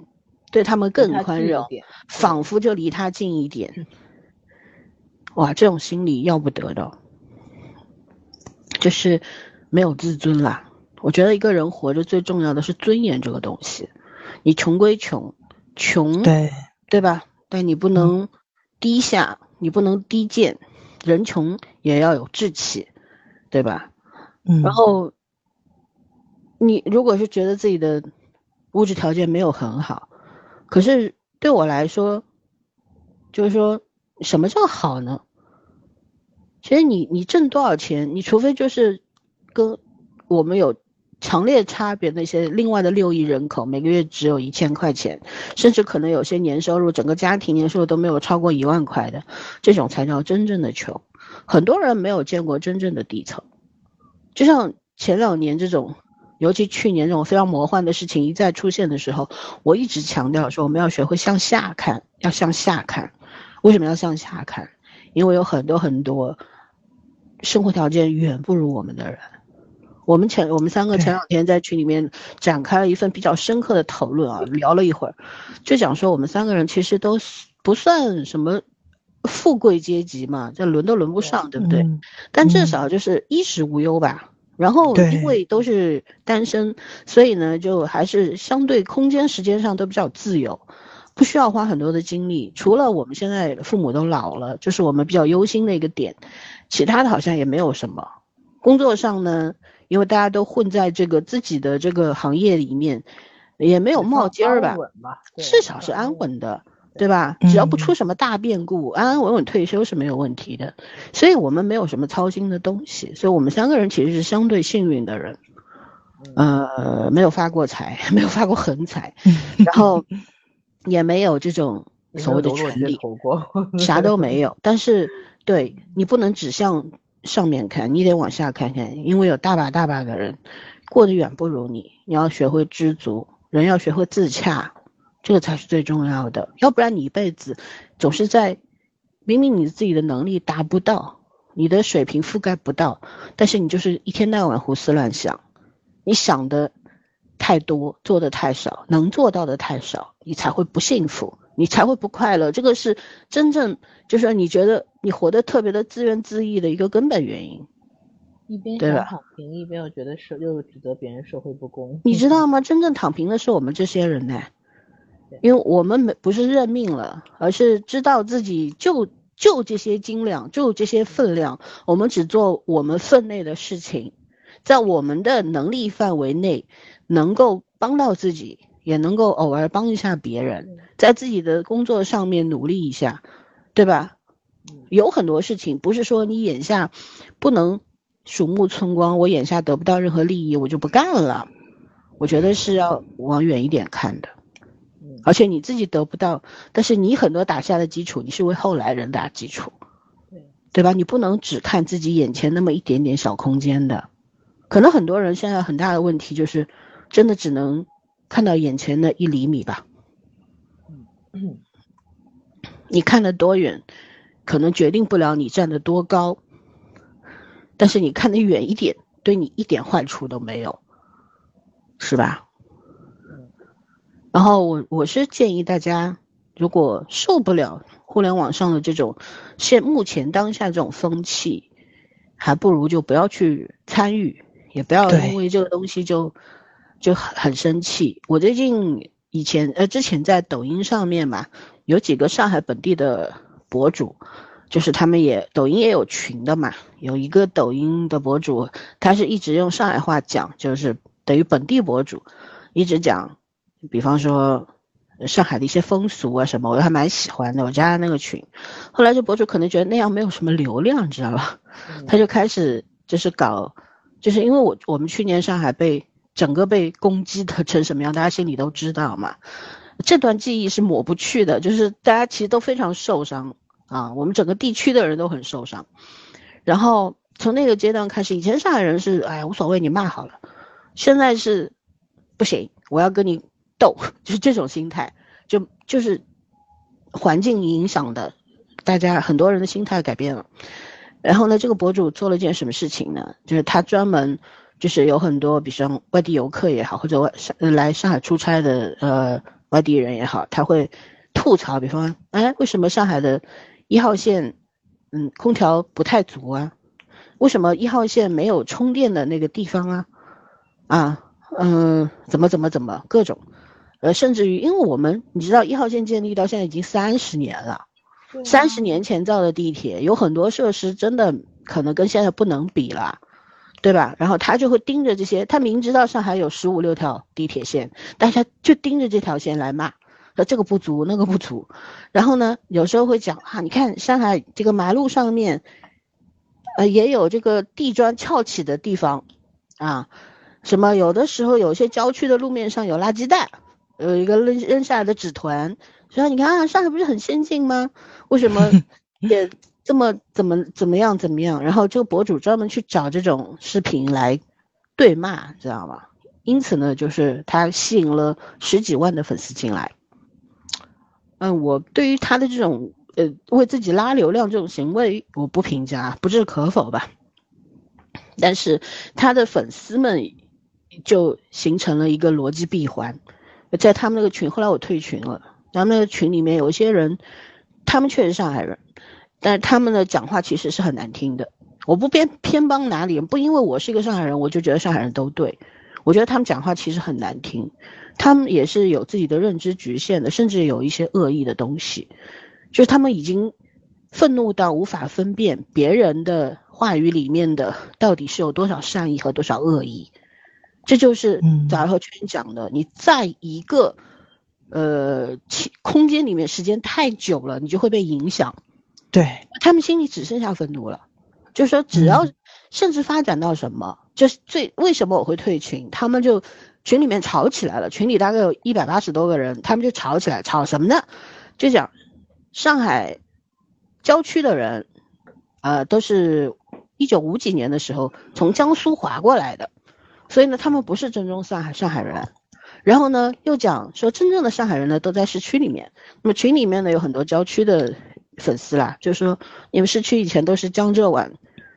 逃难来的，解放前，你们算什么正宗上海人？就大家为了正宗这个事情就吵起来了，你知道吧？我的天，吵了好几天，我就退掉了。我就觉得啊，就说作为一个有流量的血统论吗？这算是吵啥呀？我一直我从小到大都知道，就是。上海各区各街道都是有鄙视链的，我不以为然。我小时候从北京回来上海的时候，我听不懂上海话，更听不懂本地话。然后那时候在郊区奶奶家里面，小朋友都不跟我玩的，因为我只会讲普通话，他们呱啦呱啦用本地话讲，我一个字都听不懂，不知道他们讲想在讲外语一样，知道吗？啊，然后后来怎么办呢？就打服了呀，跟他们打成一团，打到后面就人家哎认你了，跟你一起玩了。啊，他们照顾你，然后跟他们学上海话，学学学来学去就学会了呀，都对吧？然后你有语言环境了嘛？我觉得融进去啊，你是一个外来人，然后你怎么办？你只能融入啊。然后你想改变他们吗？不可能啊。对，是不是这？然后我也知道，就是我小时候，比方说我因为奶奶家在郊区，然后如果我去市区。我们自己房子在市区，然后回回市区的时候，隔壁邻居那些老阿姨，他们可能祖上就江苏浙江来的，然后他们就会讲，哎呦，乡务小宁，还有乡下人，乡下小孩就叫你知道吧？说你你郊区来的，嗯，什么我们你看我们市区多好多好，你们郊区乡下怎么样怎么样？然后他就他们讲乡下人哦，现在很多外地朋友就很介意上海人讲乡下人。其实你知道吗？上海郊区的人一直被市区的人讲乡下人。其实一样，我们天津人也是逮着管这喊老摊儿嘛。对的，这这种鄙视链大家心知肚明，对这东西一直一直一直都存在，在人类世界里面是禁止不了的，在于你在不在意。你是个乡下人也好，你是个市里人也好，又怎么样重要样？吗？都是人嘛。重要吗？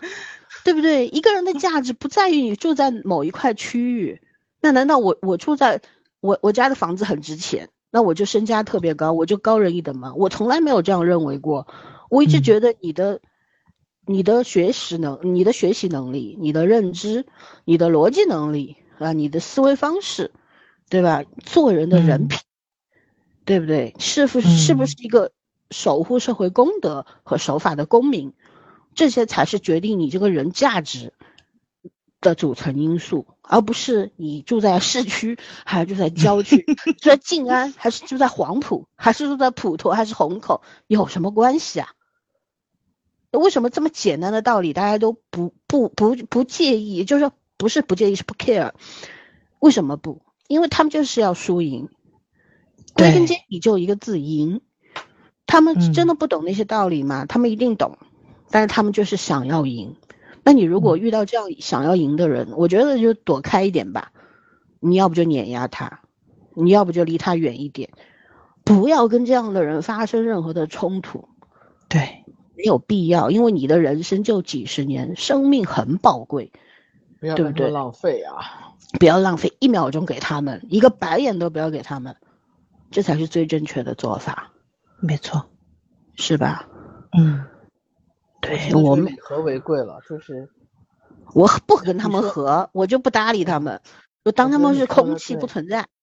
嗯，就是我现在产生了一种，一个人如果能够一辈子这么愚蠢或者愚昧也挺好的。对我，我有我我不知道早上还记不记得，早有时候跟我讲这个，嗯我就跟他说，我说你为什么要去拯救垃圾呢？嗯，你为什么有这种拯救垃圾的勇气呢？让他们去啊，让他们就这样活着不好吗？他跟你又遇不到，在生活当中你看到他，你可以转身就走；在互联网上看到这种人，要不就炸掉他的弹幕，要不就把弹幕关掉，然后世界就清净了。你又不是回收站，因为现在很多的这个整个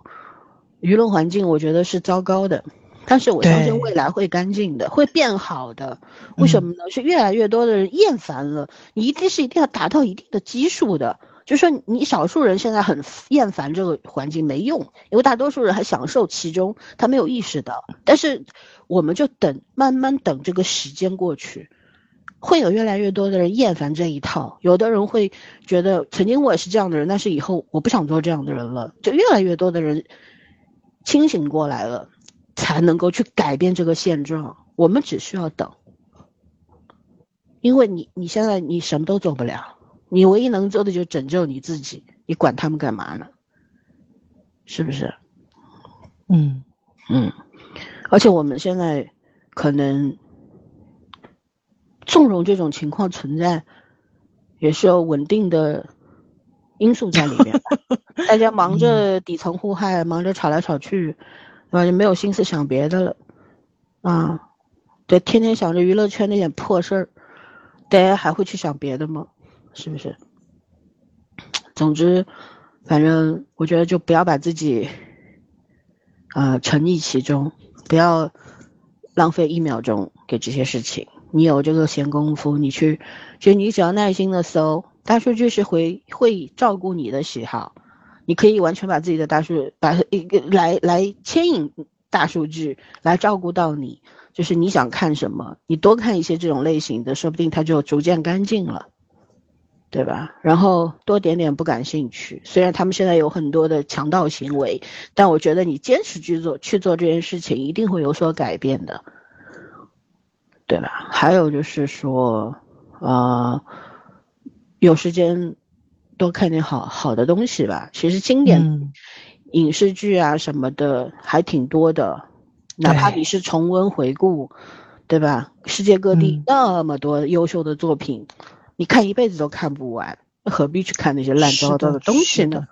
对吧？你看嗯影视剧你看的差不多了，你去看看书啊。嗯啊，文字是什么？是生命的慰藉啊，没没有必要说嗯把时间浪费在那些无聊的事和无聊的人身上嘛，对吧？嗯，其实今天想说的就是这些了，因为，嗯、我我想很多人都会困惑于其间吧，可能我们也真的没有那么大的胆子去讲为什么现在会变成这个样子，但我还是觉得这不是一朝一夕形成的，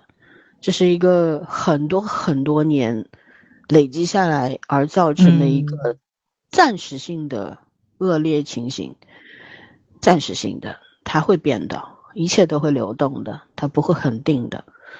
然后，只要我们社会整个的大趋势有所改变的情况下，很多东西都会迎刃而解。嗯，因为一个阶段有一个阶段的需求嘛，对不对？对然后我们现在就经济不太好，其实是全世界经济都不是很好啊。我们我们逐渐感觉到了，这这这这个钱不够花这件事情，好像东西越来越贵啊什么的。但可能大家情况都差不多，但这一直会寒冬吗？可能我们这辈子一直在寒冬里面，但是我们的我们后来的那那些人，说不定会迎来春暖花开的时候嘛。嗯对吧？你世界，就人类世界是一直会延续下去的。你不生小孩，你只是一个小基数呀，大多数人还是要生的呀。嗯就感谢那些生生孩子的人们，他们才是社会稳定的基础，感谢他们做出了极大的贡献。对，就是这样子。对，然后还有就是不要为眼前一些些的小的困惑而迷茫，而产生怨气，没必要，大可不必。就是你要知道，你所看见的都是冰山一角，可能更可怕的事情你还没看到，或者说嗯你看到这些东西只是代表了一个阴暗的角落，而大多数的地方还是有光明存在的。所以不要那么容易灰心丧气啊，也要做好时刻做好心理准备，就是可能你看到的只是阴暗的一小部分，还有更多阴暗的东西等着你去看 去多可恨，多可恨，黑鸡汤。对，所以 心态放平嘛，对啊，不用天天被互联网上任何的言论所是左右，或者不要不要被他们就是靠贩卖焦虑赚钱的，哎，是的，你不嗯要中招就行了。我不焦虑，你能拿我怎么办？我不焦虑，我就不掏钱去消费，对不对？我觉得带着脑子和眼睛看世界，这个世界是不一样的，是的有有这个，你天天还是回回到消费主义这件事情上，你与其囤量囤积大量对你没有什么用的化妆品啊什么的，你还不如去花点小钱做一个有效的医美，或者说去美容院做做皮，比这个好用多了。然后，如果说你也不在意这个容颜的自然衰老，你有花怎么？你比方你比方说我我所我所认识的一个女孩子，真的不是有钱人，呃是就甚至连小康都达不到，就靠自己赚一个月一万块钱不到，然后靠父母的支援。但是你知道六幺八还没开始呢，才第一轮结束啊，那信用卡已经两万多刷掉了。啊，你买什么啊？什么这种什么洗发水就买了四套，我说你要洗两年吧，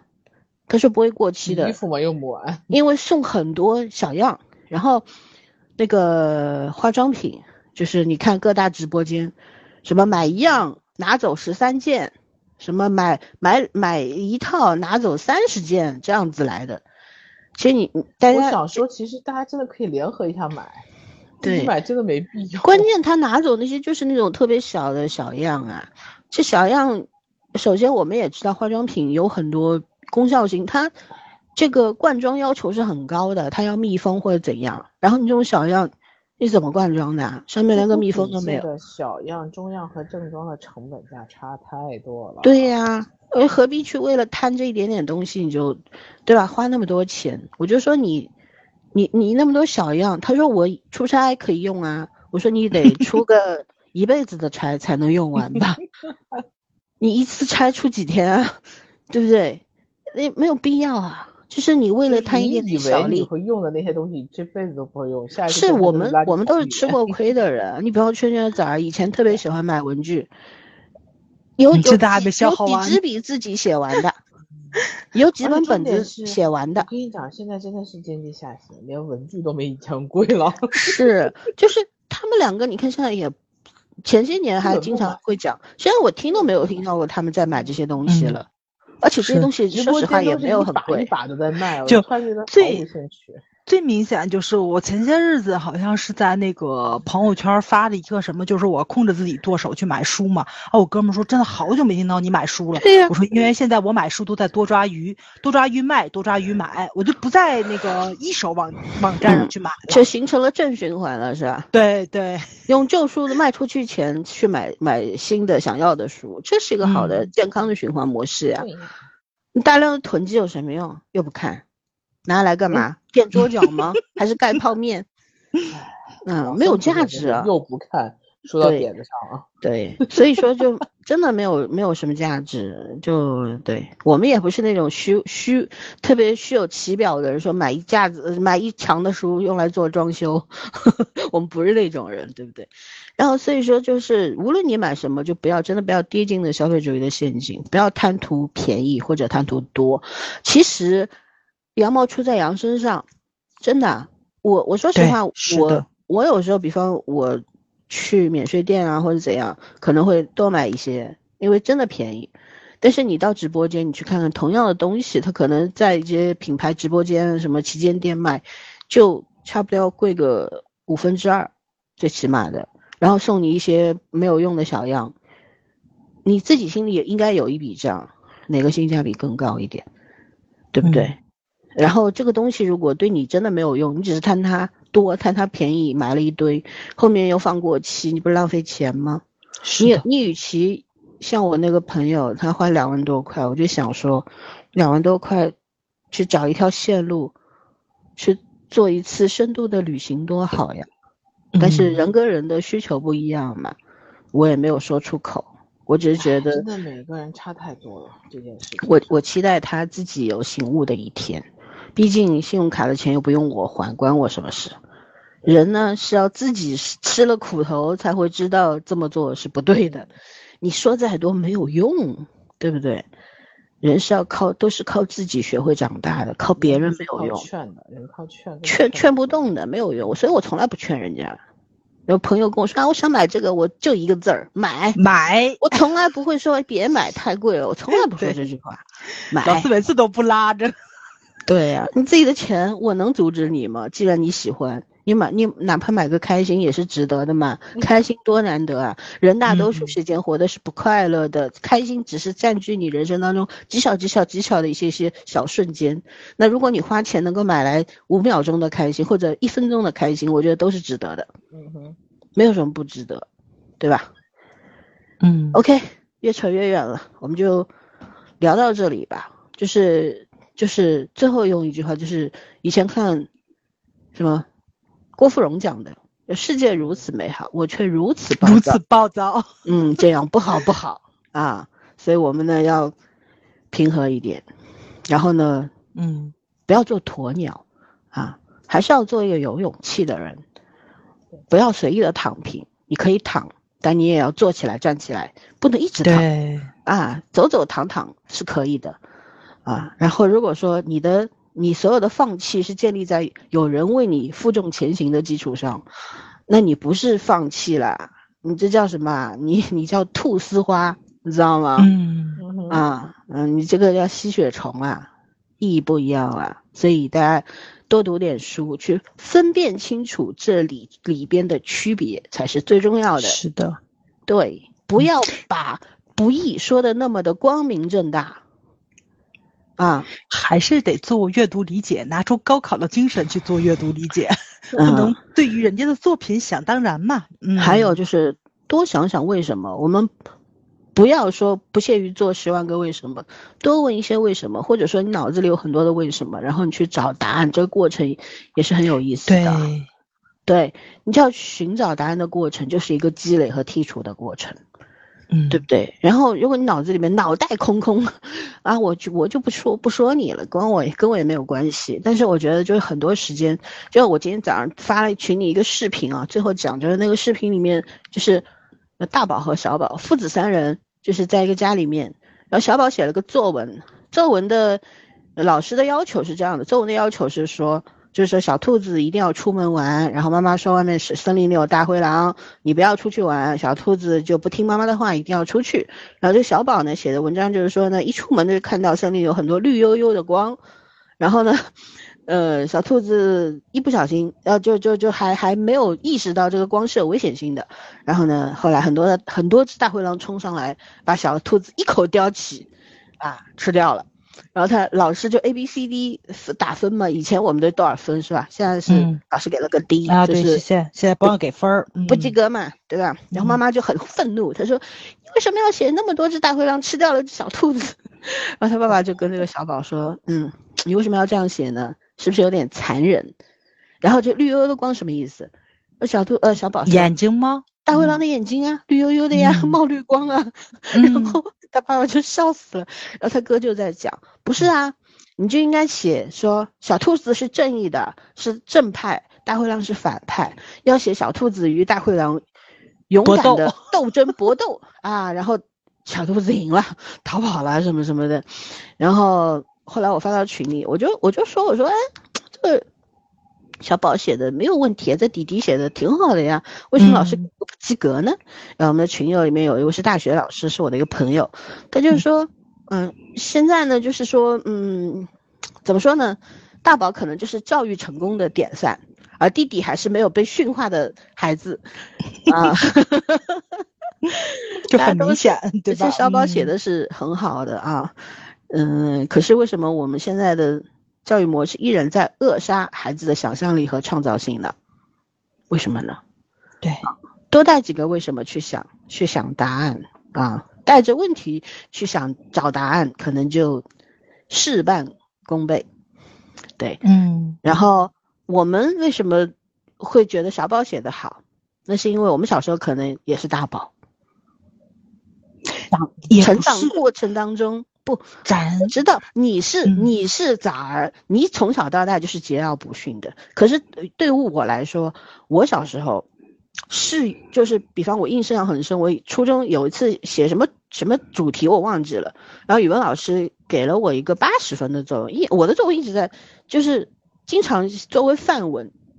去讲，其实那些文章我从来没有走心写过，但是那一篇文章我得了八十分的作文，老师就写了个评语，说是菠菜里夹着青菜。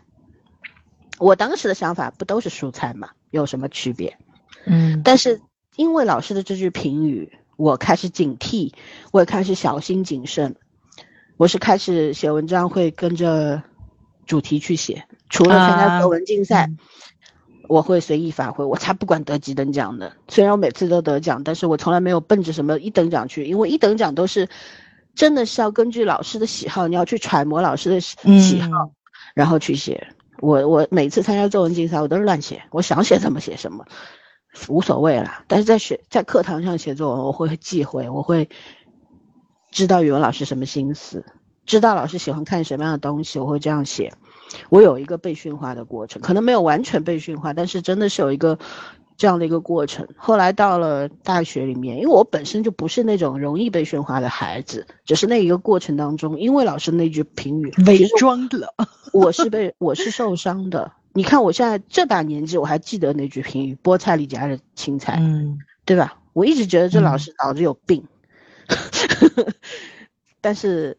没办法。然后，所以，嗯，怎么说呢？直直到我上大学，然后走上社会，然后慢慢慢慢的自己还是回到了最初的自己的那个样子。我绝不愿意做被驯化的孩子，我一定要有要有我自己的主见，我自己的想法，我要勇敢的提出问号。对不对？如果我认为这个事情不对，我不会急于下判断，我不会嘴上就讲这个事情不对，我要跟你吵，我要赢。不是的，我会去想，嗯我为什么会产生这样的想法？那这个东西它的存在到底有没有价值？如果它的存在，它的价值是非常低的，甚至于是毫无价值的，那么我应该怎么去看待这个问题？那而且到未来，如果有人再跟我提出这个事情，我该如何去跟他讲道理？我一定不是为了赢，我只是要表达我的观点。就是你形成，你看这么多，你形成了一系列的这个这个思思维之后，啊，我就平和了呀，我就懒得去跟人家吵了呀，吵什么啦？因为当下你跟他讲不清楚，我自己都没想清楚，我跟他讲什么，我跟他吵什么。等有一天我自己想清楚了，我就没有吵的必要性了。那当未来有人愿意跟我再去谈这个问题时，OK，我们好好的讲就可以了呀，对不对？大家都可以去试一试这个方式。真的，我还是就是虽然那个说我变成庸变得庸俗的那个小朋友不听我们电台节目啊，但是在这里还是要想讲一句，可能俗的人不是我，嗯，我也没有变得什么圆滑，只是人慢慢慢慢的，你长大了之后啊，就是看的越多，经历了越多之后，就会变得平和，因为你知道有很多很多的事情。你是没有办法争个长短的，你也无异于说服任何人。我只要自己明白就好了，因为谁也无法代替别人活着，这个才是真正的道理，好吧？那我们还有要补充的吗？没有了，没有了，行，那就到这儿了，拜拜，拜拜。